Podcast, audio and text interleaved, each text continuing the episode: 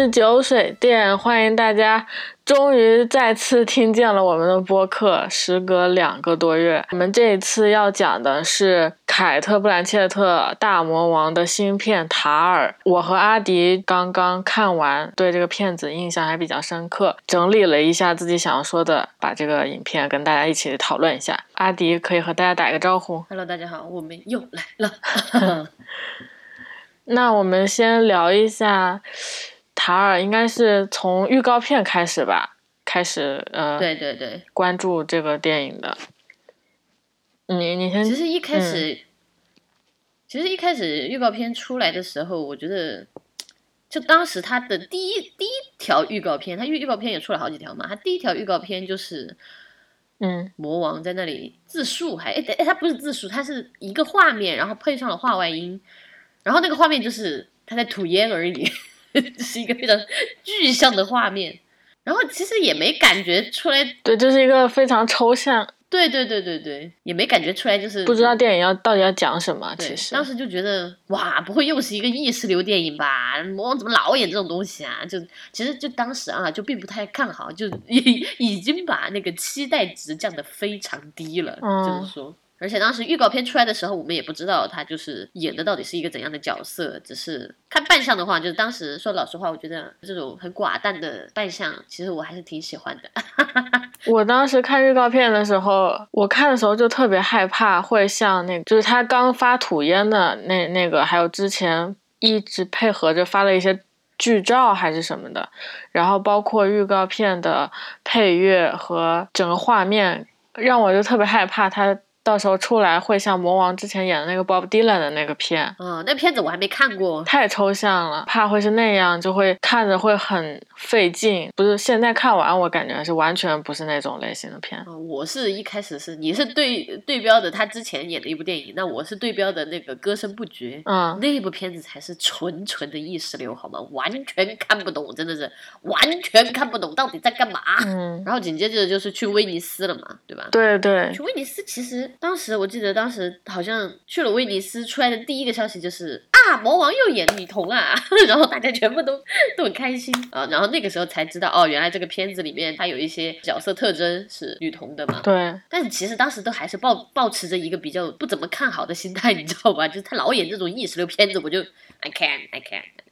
我觉得当时不太抱这个期望，主要还是对很大一部分是因为意识流，感觉会很难看进去，剧情会太闷或者是怎么样。对对对对现对在感觉还是蛮不错。就现在完全就是和我们一开始的认知完全是一个大调转，就是这片子总体来说它还算是一个剧情片，对，就是就是一个标准的剧情片啊。讲讲老实话的话啊，嗯只是说他的讲述的角度，他其实我我昨天还在想，就是说这个片子它算是一个自述角度吗？其实也不是，他只是说让我们站在了塔尔的就是这个女我们女主嘛，偏她的视角去看这个事情一点点，但都总体而言都还是比较偏上帝视角的，我觉得也不也不算是完全的第一人称视角去看这个故事。嗯，好像是他为主吧，然后有一些对对对，辅助的，但主要还是我感觉百分之九十都是他的视角。是的，我刚刚搜了一个这个一分多钟的，我也不知道是一开始的预告片还是后期剪的，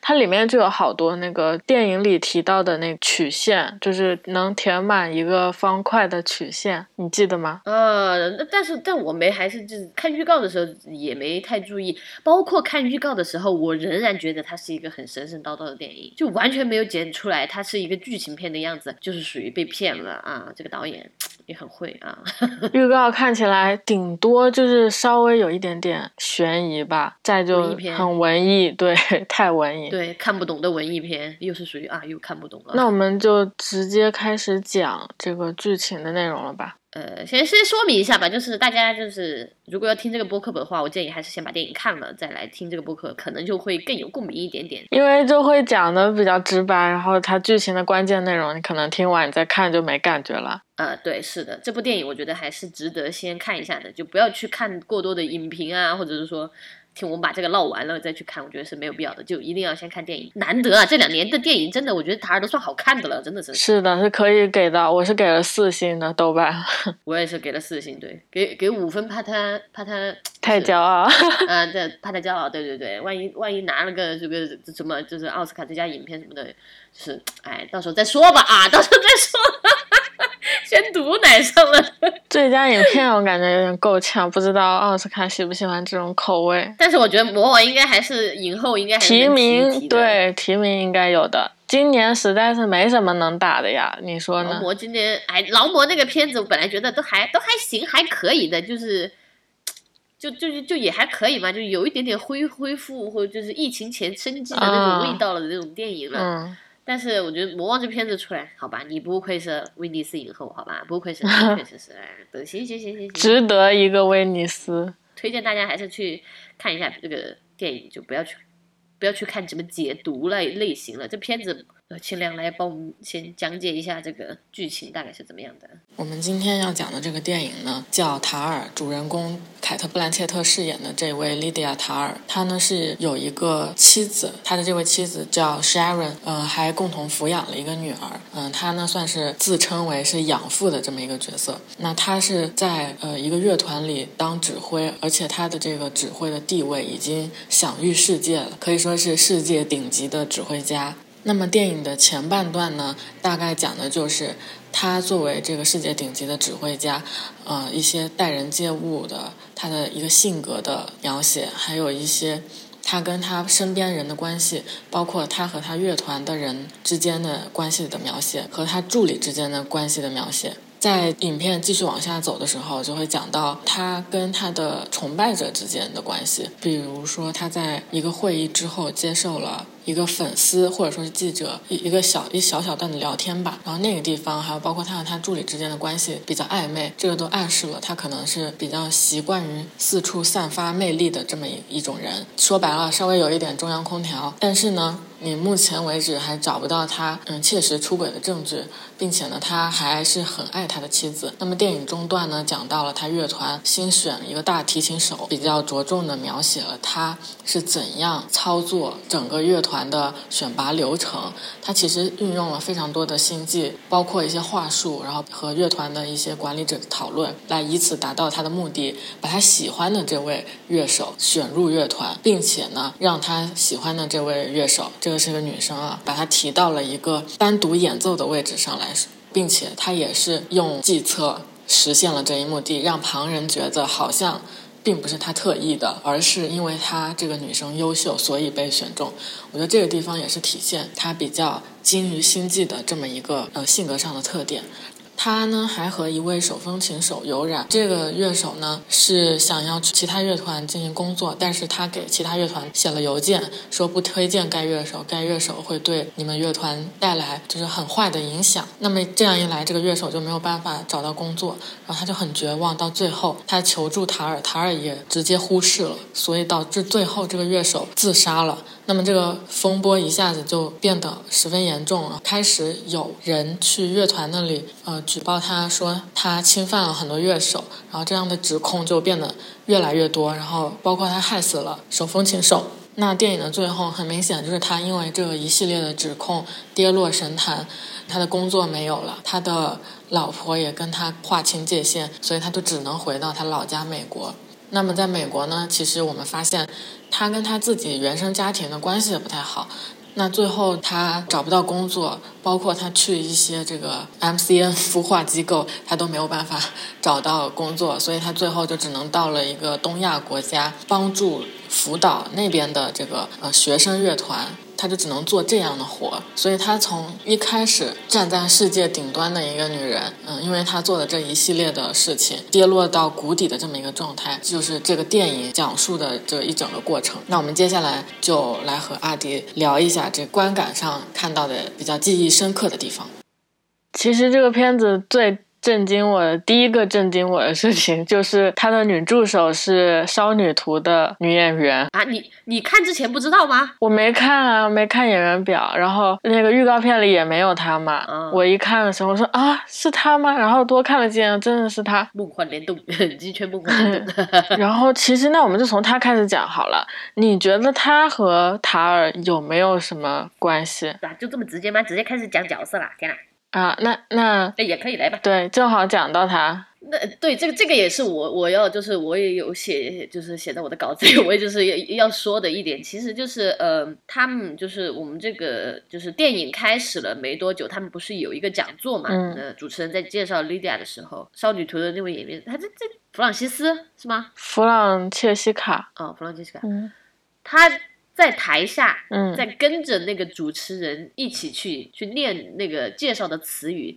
也就是说，他这套说辞就说了八百遍了，他都能能已经背下来了。嗯我嗯觉得这个行为来看啊，他也算是算是莉莉娅的一个迷妹吧。我觉得不是迷妹干不出来这种事情吧。嗯而且还有一个就是说，你说他们俩的关系怎么样？这这涉及到后面的一点点了。我们从一开始讲，就是他们那个对谈会以后，就是有一个我不知道是一个女记者，她那个关系是怎么样的，然后不是在那里。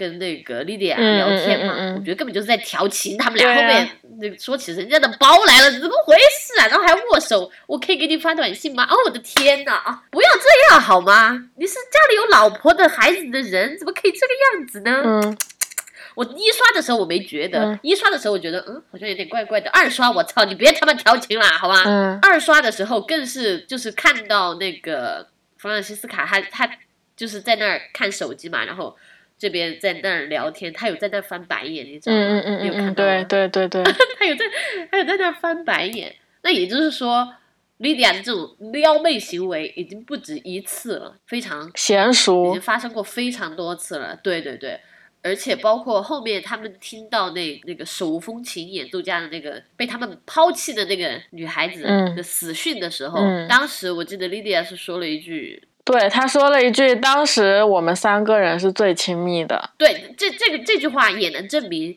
然后还有另外一句话也可以证明他们的之间的关系，也就是啊，曾经是很亲密的。为什么这么说呢？就是我记得当时那个台词是他曾经有过那么多的保证，这个这句话是弗朗西斯卡说的，然后莉迪亚又说确实，然后他后面又补了一句，说的是什么？说的是和你说的，就是和和弗朗西斯卡曾经跟他保证的一样的多。那也就是说明弗朗西斯卡以前曾经跟他也有过一段非比寻常的关系，对对对，而且就是为了留在这个莉迪亚的身边，他是给他做出了一些保证的，就是我保证我不会去影响你或者怎么怎么样，才留在他的身边的。嗯但是那个女孩子就没有，所以说她做了那么多保证，但是她并没有去实践到，所以说她这个剧情当中来看是她离开了这个莉迪亚的身边。嗯复盘了一下这个剧情来说，她应该是她的学生而不是同事，应该是她的学生，就是那个手手风琴嘛。感觉应该是他手风琴学会曾经在生他乐团里面做过，或者是实习，或者是。对对对，一开始他们一他跟那个叫什么光头强，哎，不是光头强，对不起，不好意思，不应该这么讲的。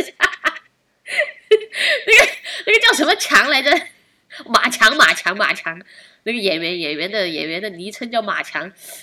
他跟马强一开始聊天的时候，他们就有提到那个那个那个小女生嘛，就是那个死掉的女孩子啊，就自杀了的那个。自杀女孩子叫 Krista，啊、我我跟你确认的路线还不太一样。啊，那你那你是从哪里看？我一刷的时候是是看到，呃，塔尔在做梦的时候梦见了一个红发的女人在跟他纠缠嘛，就是有一些亲热的戏份。嗯嗯，对对对对。然后我就在想，这个红发是不是 Krista？因为不能确定这个就是做梦还是是现实的回忆，这个是确定不了的嘛。因为它中间整个电影有好多个梦境，嗯嗯，嗯然后我就去查了一下有没有 Krista 这个演员的演员表嘛，演员表里肯定会写清楚。嗯嗯，查完以后，Krista 塔这个演员叫 Sylvia Float，这个人就是红发，那就可以确定，嗯，他就是 Krista。他的梦境里有跟他做过，但现实就是不确定嘛。但是我从一刷的时候，大概就是从你刚刚说的那个地方，他和呃弗兰弗朗切西卡一起抱在一起的时候，我就基本能确定他跟这个 Krista 应该是有过一对。就他们有过曾经，他们有过曾经，对对，这个点应该是挺明显的。对对。然后还有你刚才说的，呃，前面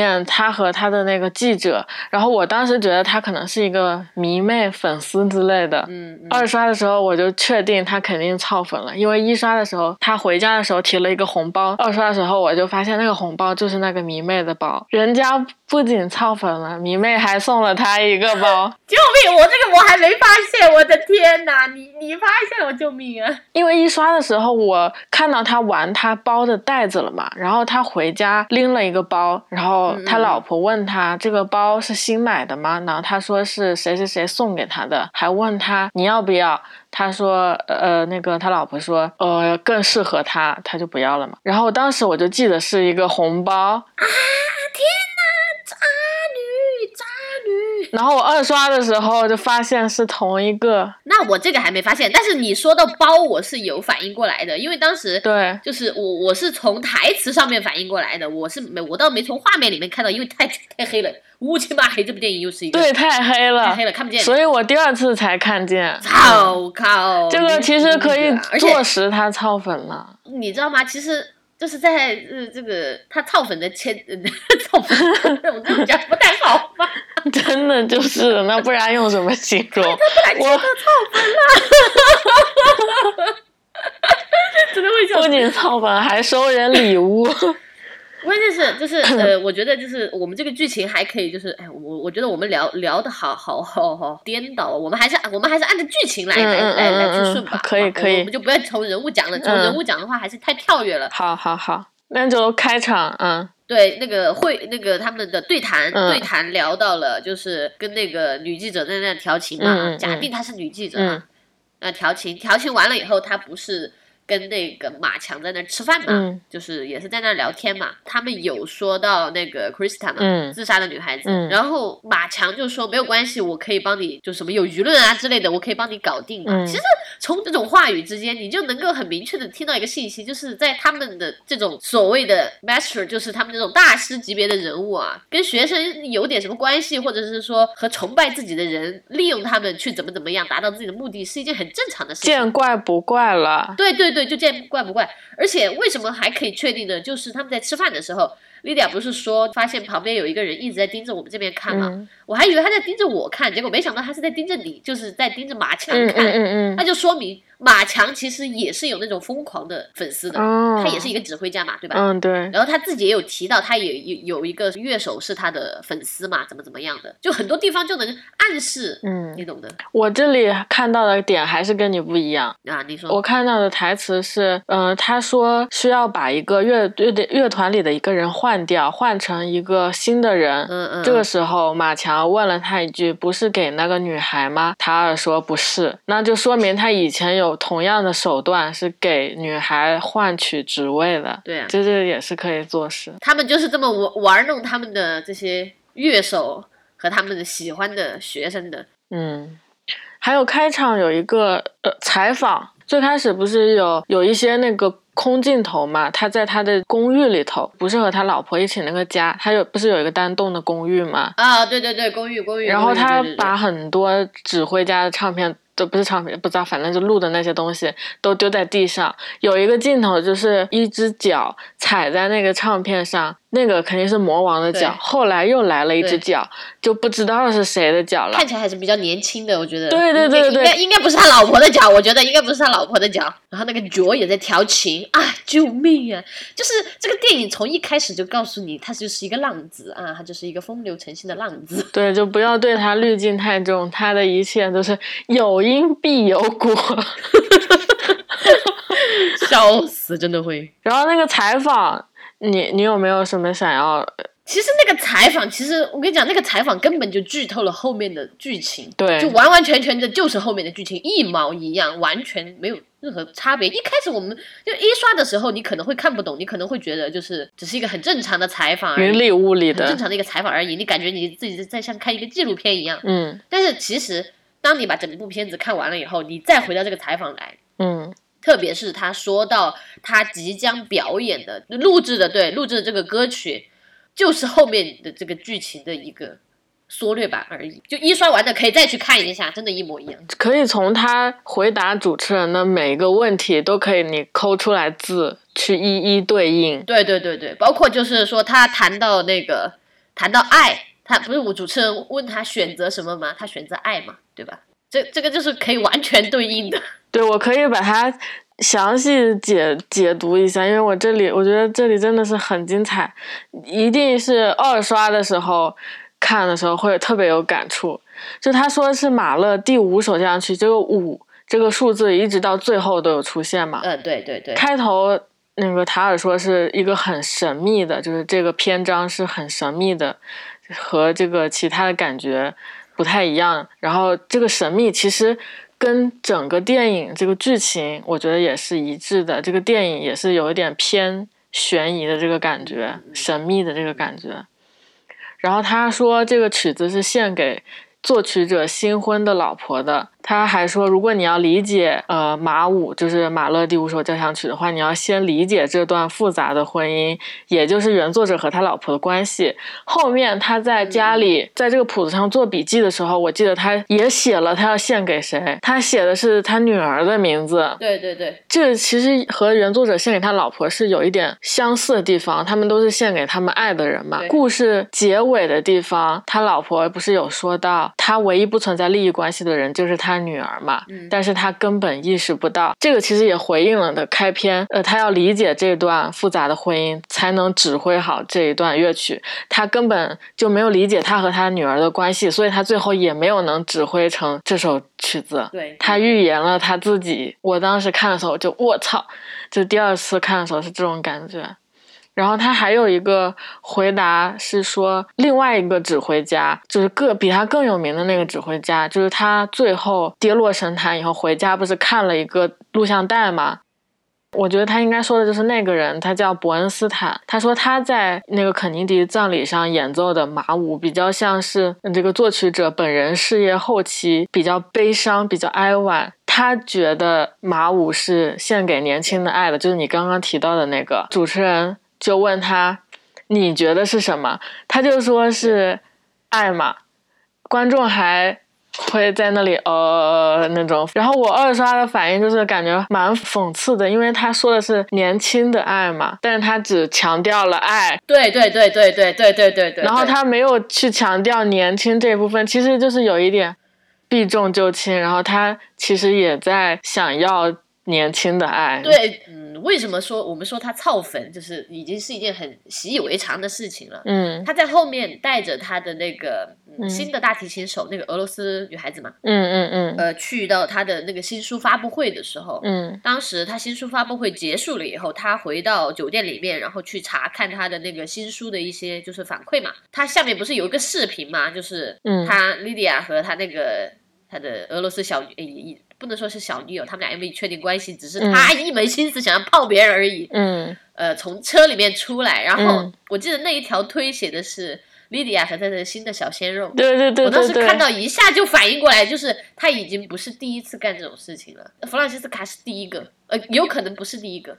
对，但是他是留在他身边比较久的，对对对对对。对对对对对，然后我觉得他还很会说这种漂亮话，他从采访，然后一直到前半段三分之一的时间，都一直在说那些专业术语，然后把自己的整个人抬得很高。对，这个就是导演写本子很牛的地方。其实就是前面半个小时比较枯燥，要二刷你才能够明白过来，就是导演的用意。然后还有一个就是在这个剧本上的话，他是其实是在给他建立一个人设吧，嗯，对把人设给给很清晰的嗯给构建出来了，他的一个轮廓，他的一个人物性格，还有包括他的一个呃社会地位，都很很清晰的交只交代出来了。嗯人物性格，我觉得就是就是下一个下一个剧情了，就是他去授课那一段嗯很牛逼，那一段可是一镜到底哦，我的天！嗯，那一段一镜到底拍的也牛逼，我操，真的是魔王也牛逼就是了。那段好长，大概有没有十分钟？我感觉这一段那个男生稍微有一点，我不知道他是表演故意是有一点战战兢兢，还是说是他真的演员本人感觉稍微有一点接不住。我觉得那个男生就和他对戏的男生有一点有一点被魔王的演技侵略的感觉。啊，差不多有有有，刚好你说的很对，十分钟是差不多十分钟的。这一段就是他和他的这个学生啊的关系啊，嗯一开始就是还算是就是循循善诱嘛，想要就是说给学生一些想法呀，或者是怎么样。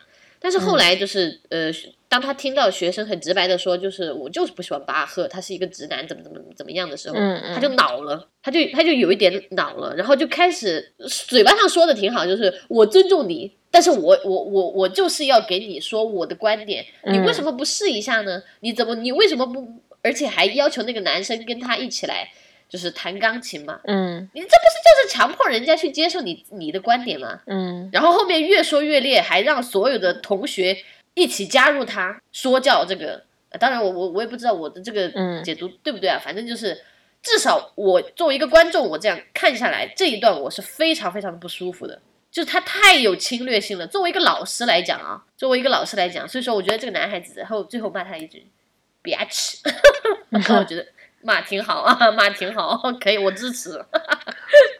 但是这一段真的很牛逼，一镜到底，你魔王太牛了，我觉得。我觉得这个十分钟就是讨论两两嗯两三个事情吧。第一个就很明显，就是你刚刚说他很执着于别人接受他的观点这个事情。对对对，然后他，我觉得他可能也习惯了这种居高临下的态度，然后对这种学生是稍微有一点傲慢的这种口气，觉得自己懂得特别多，然后又是爱乐乐团的指挥。然后还有他讨论就是那个 cancel culture 嘛，那个男生是对什么顺性别的男白人艺术家的作曲不感兴趣，那个男生很明显应该就是 gay 或者是怎么样的，嗯我感觉他。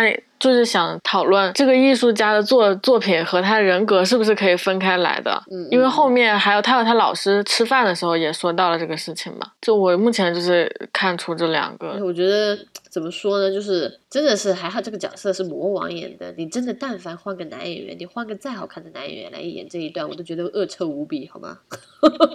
真的是我在想你你知不知道那个马特波莫呀？啊，我知道，我知道，我知道。他如果来演，然后呢，他的接触的全是 gay，我觉得可能也会有一部分人还能接受，但是怎么说呢？就是这个，哎，这这个这个放到最后来讲吧，角色本身放到最后来讲，我们还是继续来捋剧情吧，捋剧情啊，下下下下一个剧情了，下一个剧情。再下一个就是他，呃，回酒店了，好像是回酒店了。回酒店这里我也看到，就是他们一开始这个要回溯一下了，就是一开始在那讲座的时候，嗯有一个在山顶位置的一个背影，嗯你应该记得吧？嗯嗯嗯嗯嗯嗯，包括他们回到酒店以后，在酒店外也有一个背影，我猜那个背影应该就是那个自杀的女女生，又忘了她名字了。哦，那个背影应该就是，我觉得是那个毛妹，但是她头发是红色的，是长头发。头发是红色的。对，哦，那我没有注意，那有可能是因为毛妹是黑头发，对啊，对啊。但是直播的那个人肯定是毛妹吧？直播的那个，对对对，我也觉得有可能是。对，后面再说吧，后面后面到他了再讲，后面到他了再讲。呃，那回到酒店，我有点不太记得回到酒店发生什么事情。回到回到酒店，他就是收到那本书嘛，然后他们就走了呀，哦就回回家了嘛，就也没有发生太多，其实就是收到那本书，，Lydia 就感觉被跟踪了嘛。对那本书，我目前还是没有查到这个相关的东西，因为我就百度百科看了一下，就是说的很直白，就是一个曲，就是一个嗯线段，然后可以填满一整个一整个正方形，就是用特定的公式可以可以这样填满而已。但我不知道它有没有什么隐喻，但是这个线段，我刚刚看预告片的时候，在魔王的脸上和那个 Krista 的脸上都有这个线线段，但但是电影里好像是没有。就众所周知，预告片是不能信的，好吧？就根本有些东西就没见不到。我就是觉得很奇怪，这个线段有有没有什么深意，我我不知道，但是他肯定是在暗示这个 Krista 一直在他身边这个阴魂不散的这一个这么一个手段吧，真的很奇怪。他女儿的橡皮泥为什么也能捏出这个线段？我我觉得更像是一种，他的哎，这个也是到后面再讲吧。我们还是跟着剧情走，好吧？我们就跟着剧情走，走走到哪儿讲到哪儿，好吧？就不要太跳过去了。哦，嗯，我没有，我现在没有那个电影。那我现在在拉，现在只是，呃，对，这这个又是一个前后呼应的东西，就是他们在酒店里的时候，呃，弗朗西斯卡就是说他的妈妈有给他发短信，但是他很冷漠的拒绝。嗯，这个又可以呼应到后面有一段啊，我只只是先提一嘴，这个可以到后面再呼应起来。就是他这里面真的是没有一句台词是浪费的，嗯，就每一个点都是能有呼应。哎，我就喜欢这种片子。就可以狠狠的挖，狠狠的连接。如果有一些什么比较奇怪的台词，但是想一时之间想不到，一定是我的知识库跟不上了，肯定是有深意的。对对对对对对。他们在车上的时候，就是莉迪亚有说这个弗朗西斯卡，就说就说你就说说弗朗西斯卡他其实是有指挥的这个功力的，然后就夸他嘛，就。就其实就是给他画饼，就是你的老板在给你画饼，就是不停的给他画饼，就是我知道你可以的，如果有机会你一定可以去指挥的，怎么怎么样。但是后面又没有，对吧？他后面还提醒他，就是说如果就是我们要找二把手的话，就是那个叫什么？嗯，塞巴斯坦，他那个他那个角色就是二把手，他换人了，嗯，指挥二把手。他还提醒人家弗朗西斯卡，他说如果你愿意，你也可以把你的名字加上去。我操，你都暗示到这个程度了。你不意思不就是说我这个位置就会给你吗？结果到了最后就是说啊，我还是考认真考虑了一下，觉得还是要选更嗯，就是说更有经验的人来坐在这个位置上。我操，真的是掐不死你好吗？人家只是辞职了而已，也什么都没做好吗？哎，他手上估计有很多塔尔的料，包括他的邮件。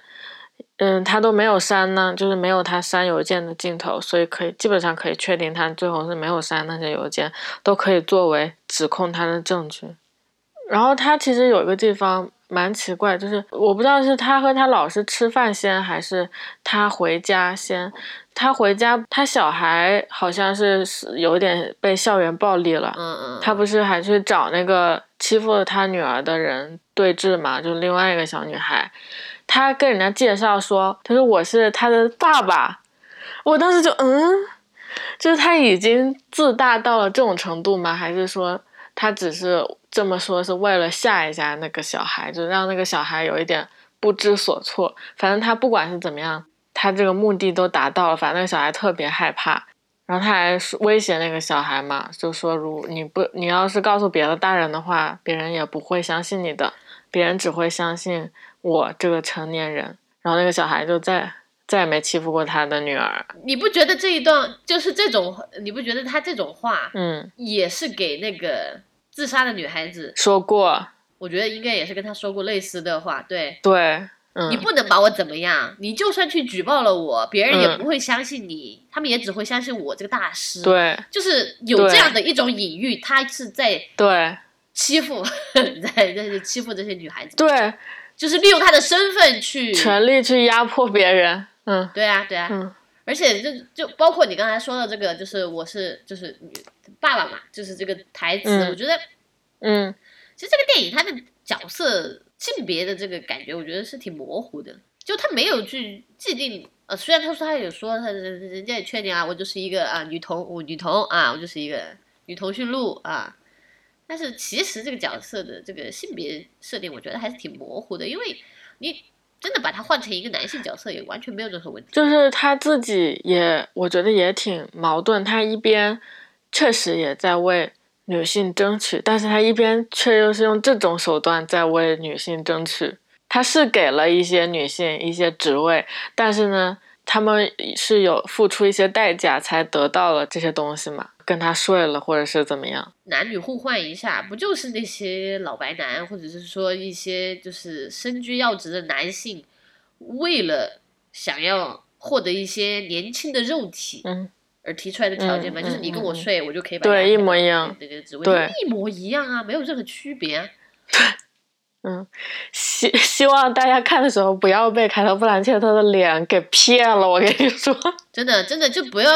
真的就是觉得就就觉得啊，为什么就是我也可以被骗，我也可以，不可以，同学们不可以，不能这样哦，不可以哦，他长得再好看都不可以哦，哪怕是不是凯凯特布兰切特，你在生活当中遇到的这种人也是不可以的哦。对，所以一定要警惕这种，哎，太可怕，真的很可怕。这种是关系是不对等的，就哪怕他说啊，我好爱你，怎么怎么样，就说啊，咱俩咱俩睡了，我就可以哎帮你怎么怎么，都是出于咱们俩的关系哦，怎么怎么样，这骗人的好吧？这些都是不要被假象所迷惑，这都是属于一种嗯，权力的手段而已。他拥有这样的权利，所以说他觉得他可以做什么样的事情，而且这些权利上的人都是互相包庇的，就像一开始他跟他的那个马强聊天一样。你真的这个马强这个点，其实我没有特别注意，就你说完我才意识到，可能他们两个都是都有这种，呃，互相知道对方的这些小秘密。哎呀，裤裆子那点事情，大家肯定都是互相明白的啦。而且就是呃，我们接着刚才剧情说，就是酒店过后，他们不是就回家了嘛？这个可能是我阴谋论了一点点啊，就是他回家了以后，他老婆不是就是就就是心脏嗯就是可能心率过快吧，就是要吃药嘛。但是莉迪亚去帮他拿药的时候，他其实是拿着自己的药，嗯，你有你有看到吗？对他口袋里是，从家里的，就是那那，对，他是从自己口袋里拿出来的药。我觉得他是把他老婆的药用掉了，然后他那个药不是后来，呃，他助手给他买的吗？所以他对，去找药的时候说了一句 fuck，他就以为他老婆找不到药，可能会猜测是他拿走了，但是他后来不是骗过他了？嗯，我是这么理解。这一段也是我，但是呃我阴谋论了一点啊，我是觉得，而且他后面不是有提醒他老婆要吃药吗？嗯嗯嗯，我觉得就是，如果你真的是一个病人，你会有自觉的习惯去吃药的，不会有让别人来提醒你的。你比如说像像嗯父母啊、爷爷奶奶这种有高血压的人，他们是绝对不会忘记自己要吃高血压病的药的。要么就是嗯这个病才得，要么就是根本就没有这个病啊，别人来提醒你啊，你是不是要该吃什么什么东西了？你比如说啊，你是不是该吃什么维生素啦这种东西，你才会想要去。所以说我阴谋论的一点就是药物控制这一点，但我不是说怎么样的控制啊，至少反正是有一点点的。他跟他老婆的关系也是非常值得好讨论的一点，就是我们后面讲再说吧。就是他们后面，其实我觉得就是讲一讲磕 CP 啊，现在要开始磕 CP 了。我觉得他跟他他跟他就是跟妮娜演的这一段，我觉得还是挺好磕的。之前看片段我没觉得，但是就是入戏了以后，我觉得哎不错，这种老夫老妻的感觉。挺好，挺好，挺好的。我觉得，我不知道你有没有这种感觉，我反正是觉得啊还可以，还可以，还可以，可以磕，可以磕。我感觉到最后坦白的时候有一点好磕的感觉，但前面感觉就是嗯有点同床异梦，不是很香。然后刚才我们呃家里家里过了以后，我们就说到他去威胁那个小孩嘛，小孩过了就是他跟哦他们在那个候选嘛，就是那个大提琴手候选，嗯那是他第一次见到那个俄罗斯女孩，在厕所里面，嗯就是在那儿进行海选的时候，他不是听到他那个鞋子走在地上的声音吗？tick tock tick tock 那个声音，他认出了那双鞋子，他认出来了这个女孩就是他在厕所里面嗯碰到的那个，嗯他真的是个老色批，一看着人家就跟就把人家给看上了，怎么这么色批呀、凯特布兰切特你怎么回事啊？不能说凯特布兰切特，莉迪亚你这个真的是个老色批，真的是，哎，太不行了，我觉得。在厕所的，就是一个回眸就把人家给看上了，人家根本都没看你一眼，好吗？他他后来我觉得他他有一个动动作啊，就是他看上了这个女孩子，然后他做了一个什么动作呢？他把他原本在嗯本子上嗯就是打了分数嘛，擦掉了，重新打了一个分数。也就是说，嗯可能这个女孩没有那么好，但是他因为可能认出来了她，他想要跟她一起工作，那所以他给了她一个高分，那就把她收进来了。而且她看得出来，他肯定也不是第一次干这种事情。他肯定不是第一次干。他，你看。她她选择爱，他哪里是选择爱？他是选择年轻的，不是选择爱，好吗？他是选择年轻的血液。而且他从整个组织，包括打分，还有后来的那些，感觉他都是惯用伎俩了。而且我觉得大家都很心知肚明，就是大家都是在陪你玩而已。而且包括后面选那个大提琴手的时候，不也是吗？嗯嗯就是明明可以，就是说是是他们自己团队里面老资格的人来做这个事情，但是他非要就是说啊，嗯我要选一下，冠冕堂皇的选一下。对，然后，然后他老婆的反应也很有意思，就讲讲到后面再讲吧。然后你你你不是说，就是他后面就是要跟那个他他后面就是海选完了以后，他就跟他老师吃饭了嘛？他和他老师的对话，因为我第二次刷的时候拉到两次，我不知道中间还有没有别的。就是他前面意气风发的时候，有和他的。恩师吃过饭，等他后面这些绯闻开始起来的时候，也有和他恩师吃过一次饭。这两次其实对比还都挺鲜明的。第一次是说到谈到他老婆就是家庭背景，说他老婆的姐姐是原台词是仍然控制着德意志留声机公司，然后我就去查了一下这个公司，很厉害的一个公司，是德意志银行和那个德律芬根救过他，然后西门子和飞利浦也就是入股。过，然后最后是和飞利浦合并成了现在。原文是作为当今世界最大的古典唱片品牌，嗯，最大没有之一哦。就这个，他老婆的姐姐是这个公司的实际控制者，那就说明他老婆有多厉害。这个和他结尾就是他其实一开始是攀上他老婆，这个互相对应的嘛。因为我觉得他不会随便提一个公司的名字的，肯定这个公司是很牛或者是怎么样。所以这个地方算是给他老婆最后说的那番话一个背书，一个小小伏笔。啊，这个这个这这这个这个这个我还没有注意到，这个我还没有注意到。我们要如果要说到他老婆的话，我也就是必须说一下，他们一开始访谈会上就是有说到嘛，就是说呃这种就是一开始的这种指挥家是往往是由乐团里面的小提琴家来替代的，而不是说就是说有这个。那么后面他老婆就是那他们一起在那个就是练习的时候。他老婆也有站起来，就是说帮他，就是说去表达，嗯，他想要说的那个意思嘛，嗯嗯嗯。那也就是说，其实他老婆也是有，就是说也是有这个指挥的这个，可能曾经也是一个指挥家，对吧？有可能啊。对，反正这个第一个吃饭的话，其实侧面就是给他老婆的家庭背景做了一个很强的背书，就是家族很厉害，包括其实他最后，呃，他老婆说。我们一开始就商量好了，就是如果你威胁到我的家庭的话，我一开始以为这个家庭是指他和他女儿，但是我。二刷的时候看了这个话，我觉得他说的家庭是指他背后整个家族，所以他老婆当时是非常生气嘛。我觉得这个就情有可原，没错，因为他威胁到他整个家族的利益。说白了，他们还是利益结合。对对对，他不是说吗？他当初不也就是一个客座的指挥家吗？对，是的。这真的很讽刺，真的是。我现在我我越说越觉得，真的，大家直接把这个电影前面半个小时看了就可以了，因为前面半个小时已经把后面的故事全部都讲完了。笑死！然后这个教授就是那个塔尔说他老婆这个姐姐呃很吵，然后他很受不了，所以他要躲在那个公自己的公寓里面。然后你看他给自己就是找找小妹妹这么一个冠冕堂皇的理由。这个教授还回应他说，叔本华说衡量一个人的智力取决于对噪音的敏感程度。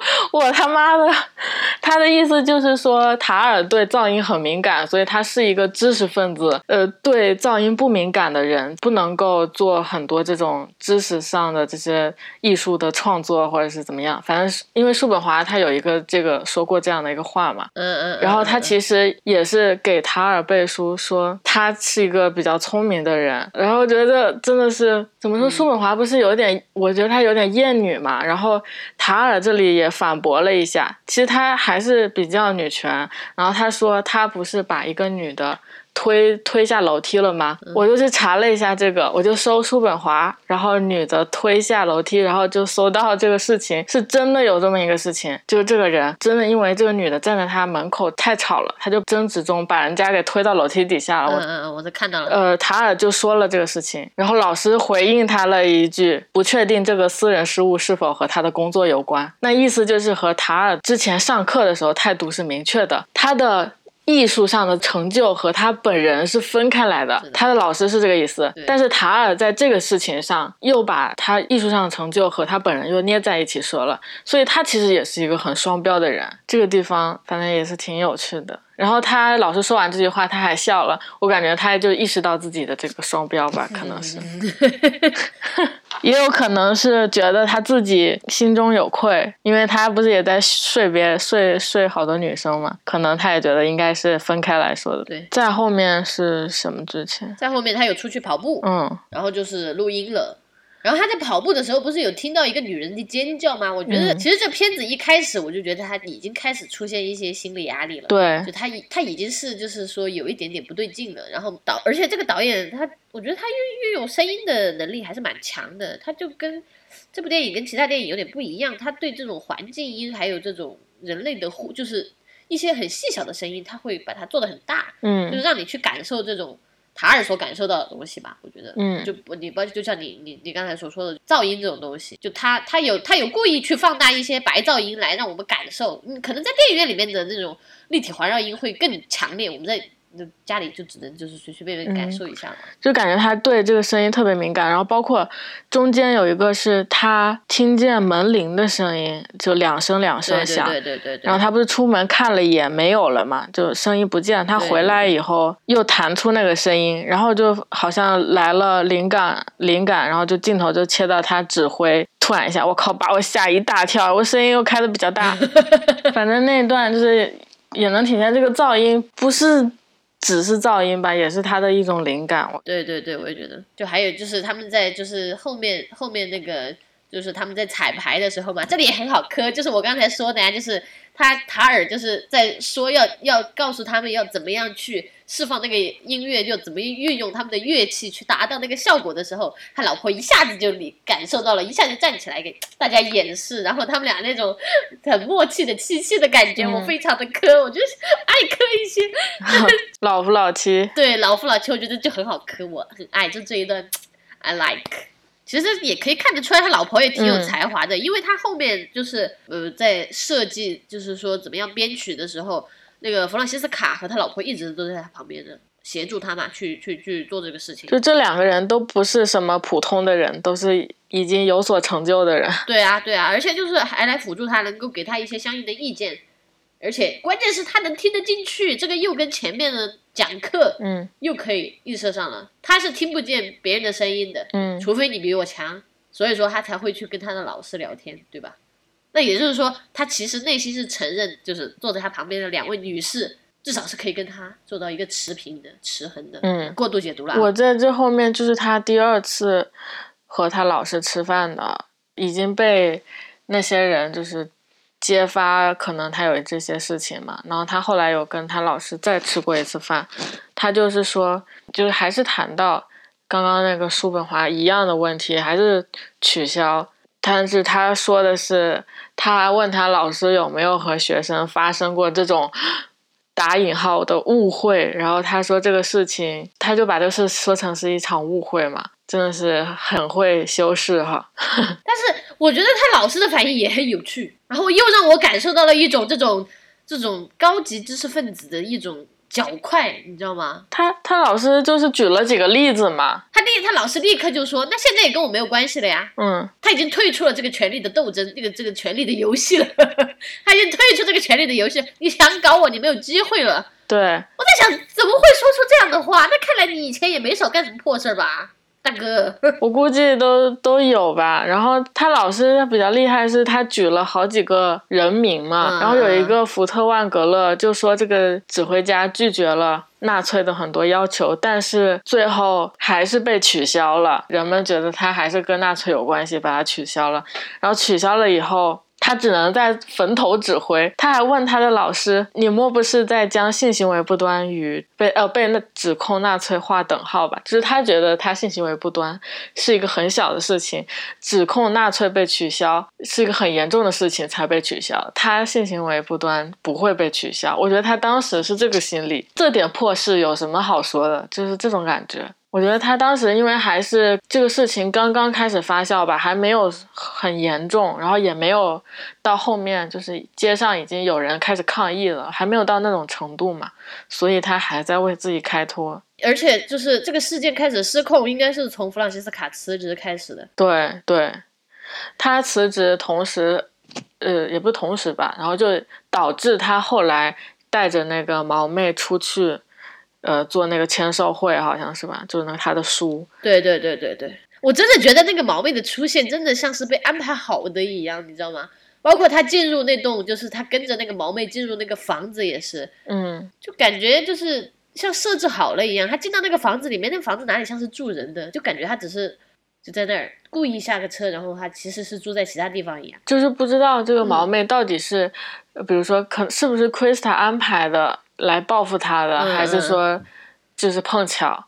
我感觉这可能两种都有，也有可能是他自己精神压力太大，所以把一切的这些事情看成都是有人来陷害他。对对对对对，然后那个毛妹不是跟他一起坐飞机去那个呃签售会吗？嗯嗯他上飞机的时候不是和那个乘务员说了一句，还我们还要等一个人嘛？当时没有给这个人是嗯谁，但是最后是他带着毛妹一起去了。就是二刷的时候，我就特意看了开头第一幕，就是他他那一幕啊，就是他上飞机那个。呃，坐私人飞机是吧？对，因为那个人不是在直播嘛，说他没有休息好，然后拿手机直播的这个人说，呃，是就是因为这个事件有关系嘛，惊魂不定，良心不安，然后没有休息好。然后另外一个人就是说你是说他还有良心，直播的这个人就是说可能是吧。然后另外一个人说你还爱着他，那这个意思是不是？这个毛妹曾经可能一开始是有喜欢过他，但是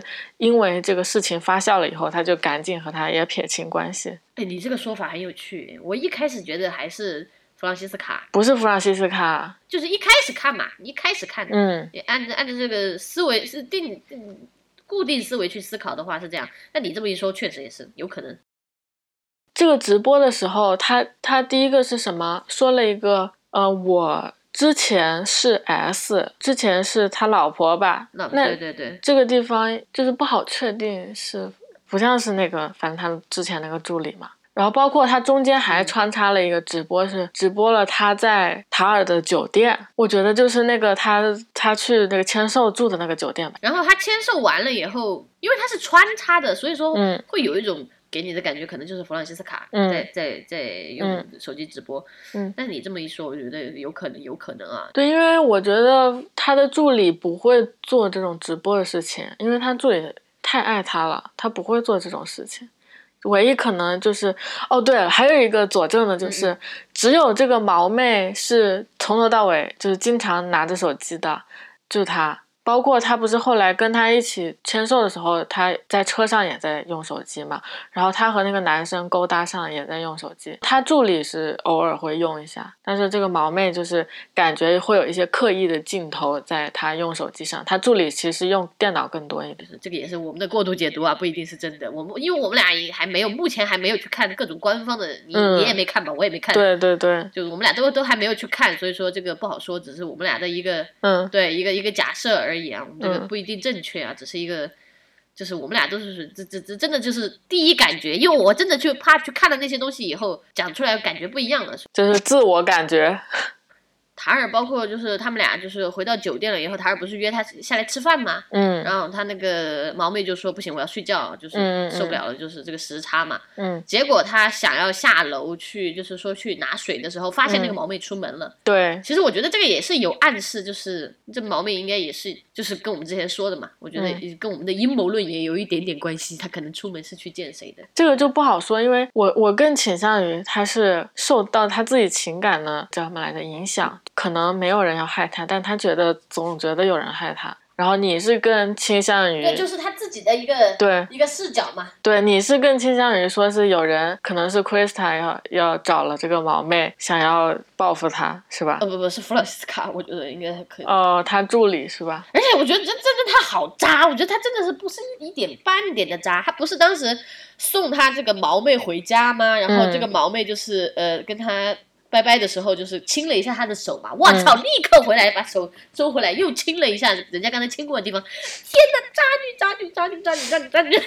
我掐死打死你这个渣女，真的是太渣了，真的是渣的我我 都无语了，渣的我真的是。哎，对，就是顶着魔王这副面孔，穿着如此让人觉得，就是穿了仿佛没穿的衣服，我的天呐，这怎么形容？穿了仿佛没穿的衣服，都还是让人如此的咬牙切齿。可想而知，这个角色如果真的是一个男的演啊，可能会被骂死，好吧？但是就像我刚才就是我们一开始讲的，这个角色其实真的可以算是一个无性别角色，我是这样觉得。嗯再接下来剧情就是他和他老婆说的嘛，刚刚对，刚才我们已经说过了，他跟他老婆，嗯其实也算是一种利益的结合，就是对真的，我觉得他老婆的反应也挺有意思的。嗯就回到家了以后，他就说：“你为什么没有把这件事情一开始就告诉我？”嗯这真的也算是一种利益共同体吧。就是嗯出了这种事情，你应该一早跟我说，就是咱们还能保就还能保一保你啊，你结果什么都不告诉我是吧？我觉得他说的时候已经是不想要保他了，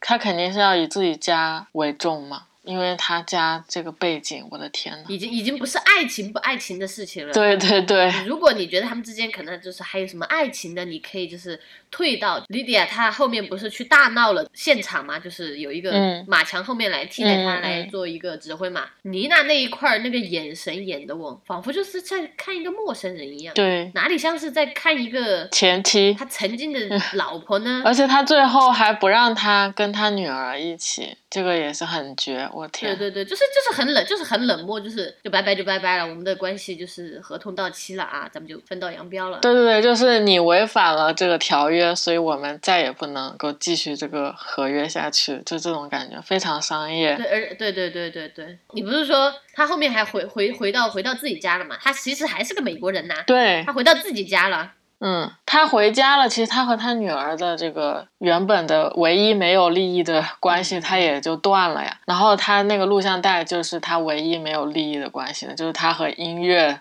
没了，就只剩下他和音乐了，也挺惨。那我是想的是比较一些嗯实际的事情。嗯他本来就是一个美国人，你可以从他那个家的环境当中看得出来，其实他家里可能也算是一个无产阶级吧。从小获得了很多奖，也看得出来还有那么多奖，他自己也很珍惜那些东西，还有各种录像带，他肯定也是自己好好保存了的。但是他当他出名了以后，他并没有为这个家庭带去什么东西。这个就我就会回到一开始，就是他妈想要来找他，但是他婉拒了，他不想见他妈。对，也很能说明一些东西。他出名了以后，他也并没有帮助，跟他的家里可能也有一些问题嘛。但他最后还是回到了这个家里，然后他还有一个哥哥，是吧？呃，反正一个一个男的兄弟，这个对对对兄弟跟他关系也不好，跟他聊天也是特别不亲，特别不留面子，直接就说妈妈觉得你完蛋了。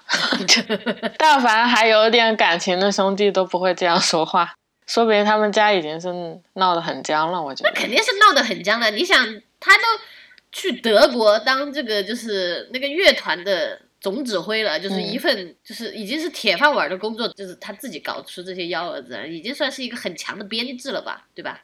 就如果还不搞这些幺蛾子的话，就是人家都人人称他为大师了，他，家里还是这个样子，那就嗯说明他跟他家里确实也没有什么联系啊，甚至可以说是说，说不定是断绝关系了的。他妈来找他，他也不理，嗯对吧？真的是有因必有果，他妈的这句话很适用在这个电影上。笑的我操！而且我觉得他如果不是走到这无家，也不是无家可归吧，他就是和他老婆分了，连自己连房子都没有，要回美国，这也很离谱，就是也太惨了。也可以看得出来呀、嗯因为他当时不是说吗？他老婆也是说，就是我知道你很依赖弗朗西斯卡，也就是说，他其实工作当中很多都是靠别人去帮他去完成的一些东西，连他自己他的这个助理，他这弗朗西斯卡的能力很强，所以说他想扣着他帮他做事。嗯但他如果一旦把他培养成二把手，那他就只能帮他分担某一些事情了，然后会把他慢慢慢慢培养起来，对吧？他不想拥有一个劲敌，可以这么说，他很自私的，他这个角色其实也很自私，就是。就是很很自私、很自大，然后很傲慢。他如果把他的助手培养成就是原来开除掉这个老头这个一样的职位的话，那他的助手太能制衡他了。是啊，他忌惮他忌惮他们，就是我跟刚才跟你说到的，对对对，他忌惮他老婆，他也忌惮他，助手，忌惮他们有什么办法呢？那最好的办法就打压他们呗，就嗯不不给他们上升的机会呗，对吧？嗯，我觉得他给别人写邮件说 Krista 坏话也是同样的道理，就是因为这个 c h r i s t a 现在可能什么话都说，所以他就是到处打压他，让他不能说出话来，然后让别人都觉得他是个疯子。哦，这里又是映射了他跟那个小女孩讲的话呀，嗯，天呐，是吧？还是那些个套路，就把一个女人说成是疯子。我有我真的是很久没有遇到一部片子，就是从头到尾的每一句话都能够前后呼应上，哎，真的牛，真的牛。上一部让我这么分析的片子还是《血观音》，我跟你讲。不 是我这上上一次这么分析，但是血观音那个埋的更深，那个还埋的有政治的那些东西，那就更不用多说了。这个还好，这个只是还是还是只是权力的互相呼应而已。那个真的是哇，不一样。他这个说政治的东西，就是在说这个 cancel culture，在说取消，就是名人被取消，就是这个事情。唉，然后他最后沦落到一个跑到东南亚国家当这种叫什么？艺术指导，对，这种艺术指导，而且就跟他一开始这个又有映射，就是跟他一开始说的指挥家掌控的是整个乐团的一个时间，就哪里该慢哪里该快，对，一整个流程是由他来掌控的，而不是由嗯旁的别的东西。但是他最后来指挥的这个东西，这个指挥权已经不在他手上了，他所演奏的那个东西根本就是按着那个画面来的，嗯，就是他已经失去了作为一个指挥家最重要的东西了。对，他的时间，对啊，而且他还是戴耳机的，还要别人来提醒他这里是不是该进了，或者该出了，或者怎么样。他已经完全失去了当一个指挥家的灵魂了啊！我觉得是他的他的尊严没有了。他原来可以掌控这些，但他现在就是完全被人掌控。然后包括他最后那个真的太搞笑了，这是什么二次元伙伴这集结，怎么这么多福瑞啊？我当时在想，这么多福瑞控啊？这干嘛啊、真的是太二次元了。我就我就觉得好讽刺，就你知道吗？就是二次元有被伤害到，你知道吗？作为一个二次元，我我肯定我也是二次元，OK。作为一个二次元，真的有被伤害到，怎么可以这样？这导演太过分了，就是因为你知道吗？导演就是因为就是因为你搞了这个，所以说你的五颗星变成了四颗星。我觉得他最后就是那个录音，呃，不是画面播的那个旁白，就是写他的这个诀别词。那个旁白说：“第五舰队的兄弟姐妹们，就是那个又呼应那个马勒第五。是时候了，我的道别不会太冗长，绝无半句赘述之言。一旦踏上这艘船，将无回头路可走。你们下一次触地会在新世界的疆土上。如果你们中有人丧失了勇气，现在就离开，无人批判。感觉就像是他要离开这这个地方，踏上新的土地了嘛。然后他也没办法回头了，因为他就是不能回头呀，因为他已经回不了头了呀。对啊，回不了头了。他说他下一次触地会在新世界的领土上，就是我感觉他这里也是在暗示时间，就是时间可能会抹淡这一切，然后让他能够有机会重新回来。哎，我觉得回不来了。他毕竟那么出名了，我觉得一开始给他渲染的，把他渲染身份渲染的太高了，就是感觉太出名了。所以说，我说为什么这部电影我看的很爽，就是当一个很优秀的人被拉下神坛的时候，我觉得我是个变态。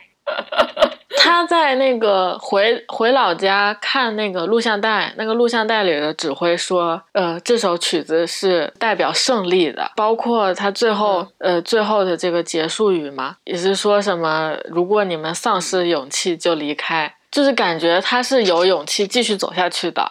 然后他也觉得他自己是胜利的，就是只不过说中间发生了这个事情，然后外界不认可他。我觉得这个是他对他自己这件事情的看法。我觉得，我觉得他还人人是没有反思的，我觉得他人是没有反思。对，他就觉得他自己是 OK 的，只是因为他一直坚持，呃，艺术成就和人格是要分开看的嘛，所以他就觉得这个事情这有什么呢？嗯但是我的作品依然是那么优秀，我觉得他一直还是坚持这个。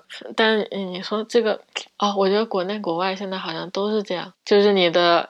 呃，艺人道德有问题，你就要去上课，然后上不行就不是就把你封杀。哎呀，这个这个问题，国内还比较严严肃，是道德有问题就封杀你。像国外就是可能违法了再说吧，只是品牌方跟你不合作而已。就比如说像侃爷的那种事情，啊，我也是想到侃爷，他这个歧视，就是你怎么说呢？他确实可能有一部分是成功的，但是他同时又是就是有种族歧视的人。那你要这么说的话，那侃爷不也是从神坛上面掉落的人吗？他这一系列的各种跟他解约，对，但是他的他的作品应该还是还可以听的吧？只是说他合作的品牌方全部都 都都都不合作了嘛。就是他的艺术成就得到了大众的认可，但是他的人品也得到了大众的认可，那就 啥都不是，好吧，啥都不是，可以啊。我们这隐身的都隐身到现实生活当中来。我觉得他他整个片子的中心思想就是这个，不然他讨论什么呢？对性别的探讨，我觉得还比较少。我只能是说，我觉得昨天我大概就是翻了一下豆瓣的那种短评嘛，然后就有人说到，就是说，嗯导演像感觉像就是说讲分裂吗？还是觉得这个故事讲的断断续续的？在想这人理解能力有问题吧？我觉得他这个这个电影啊，两个小时零半个小时，一百五十分钟。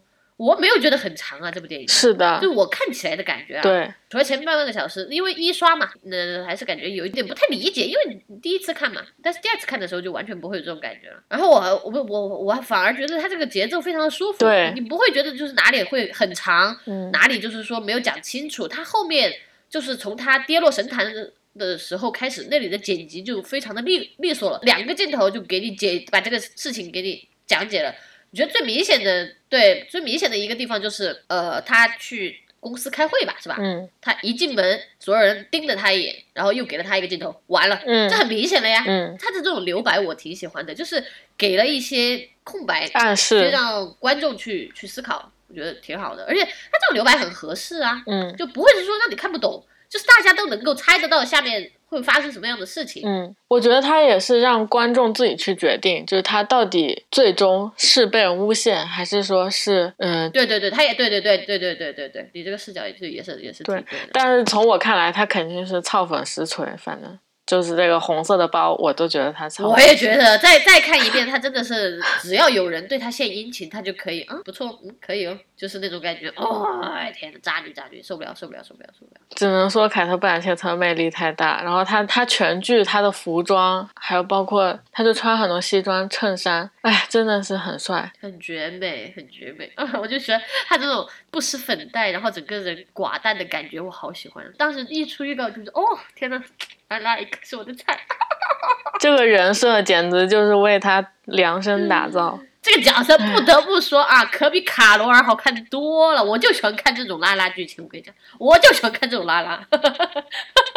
我觉得可能比卡罗尔好了好几个，蓝茉莉，那也不至于。我觉得蓝茉莉跟这个还是有的一拼的，蓝茉莉很强啊。就就我就有跟你说吧，就是他去到那个呃，就是东南亚国家，在车上的那一段儿，啊，对对对就，和蓝茉莉一开始很像啊，那种感觉。是，的，就是很就是那种失魂。落魄，真的是。对对对，巨像啊蓝茉莉是更夸张一点，那个眼线都哭花了已经。对对对，就就更 drama，那个那个是更 drama，那个是更 drama，就是他们就是你要是联想一下，其实他们两个的人生状态也是差不多的，嗯都是属于信仰崩塌、内心崩溃啊。不过塔尔的这里，因为他自己没觉得他自己错了，所以说他的信仰是不会崩塌的，只是说他的人生境遇沦落沦沦落到了这个地方而已，嗯他还没有真正的疯批。对，兰莫利是真的就是从内心世界崩塌，我的整个世界都已经崩坏了那种感觉。我这里还写了一条，刚刚没有提到，就是他嗯不是中间做了很多个梦，然后还半夜惊醒好几次。你记不记得有一个是在那个河里，然后有一张床，他在床上睡觉，然后他突然就开始着啊，火，对，我觉得好美，真的好美画。面好美。第一次看的时候就觉得这太文艺了，这也太魔王了，太凯特·布兰切特了。然后等我第二次看到那里的时候，我就在想，他妈的女同性恋是不是就要在有水的地方出现一下？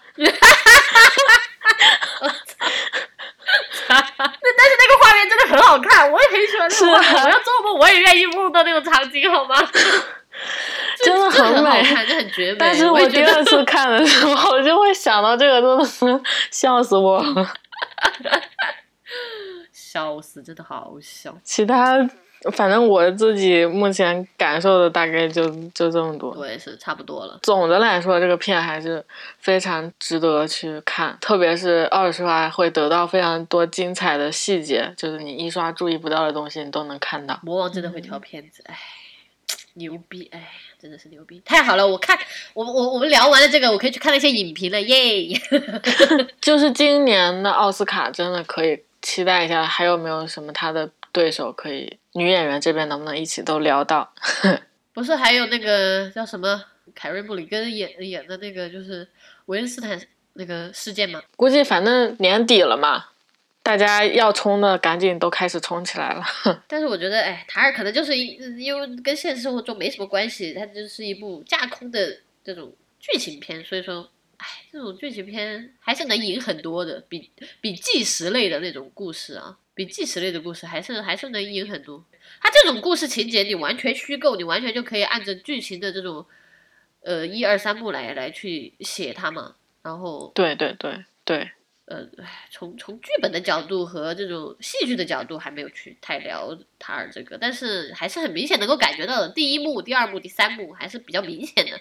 第一幕嘛，就是他前面半个小时，你可以这么讲，其实前面半个小时算是第一幕，然后第二幕就是他在呃回到德国以后跟他老婆在一起，然后呃第三部基本上就是弗朗西斯卡走了以后开始那里，对，这样对，差不多是这样一个分界线，还是还是很明显的这种这种剧情类的还是比较好好好看得出来的。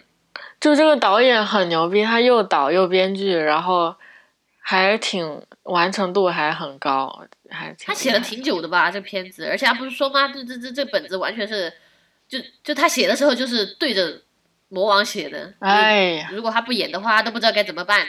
我就我就在说啊，就就是就是这个导演的这个剧本就好像一个空房间一样，嗯，魔王就是照亮这个房间的人，你知道吗？我靠他，就把这个房间照亮的满满当当，就是非常的满意。我觉得导导演很满意吧，我觉得我也很满意，他肯定很满意 我也很满意。但是说实话，我觉得这分稍微低了一点儿。啊，七点几是吗？但说实话，我觉得现在分稍微低，对我觉得应该接近八分吧。我觉得真的可能是对魔王的要求太高了。我我下午跟你聊的时候，是不是就说这个片对魔王来说有一点就是绰绰有余？但是我觉得好是它的整体性很好，而不是说它单独拎出来说魔王很好。那你要单独拎出来说，你就像我们下午说的，就像基德曼演的那部那个叫什么？Lucy Ball，对对对，就是整体而言，这部电影不咋好看。你你说它烂，它也有点烂，对吧？对呀、你又不能说基德曼很烂，但是基德曼又在里面大秀特秀，所以这部就是整体都很好看啊。也有可能是这样的原因，就是显得魔王没有那么突出。嗯就整体而言都都都比较好吧。从视听我觉得我也很满意，嗯，从表演也很满意，然后还包括整个的这个节奏，剪辑对节奏，嗯，整整个节奏我是非常舒服的。我甚至现在有有的时候看有些电影，我觉得太拖沓了，讲起来就是要么就是没有重点，要么没有高潮。对对对对对，就不知道到底要讲个什么东西。近几年的电影电影都都都有些这种通病，莫名其妙的，要么就是太平了。你比如说像那个嗯呃劳模和那个小雀斑之前的那一部，嗯因为它是属于纪实类的电影嘛，它不可能就是说像戏剧电影一样有那么多，就是说一幕、二幕、三幕。那么多就是说去设置一些故事点，它就是就是缺少一些戏剧感，但是这一部就是架空的，它就是写出来的，所以说它就是那味儿是足的，嗯，是好看的，真的大家可以去看一下。那好吧，那我们今天的这个录音就到这里结束了。如果喜欢我们酒水店，就可以订阅我们。我们下期再见，拜拜。拜拜。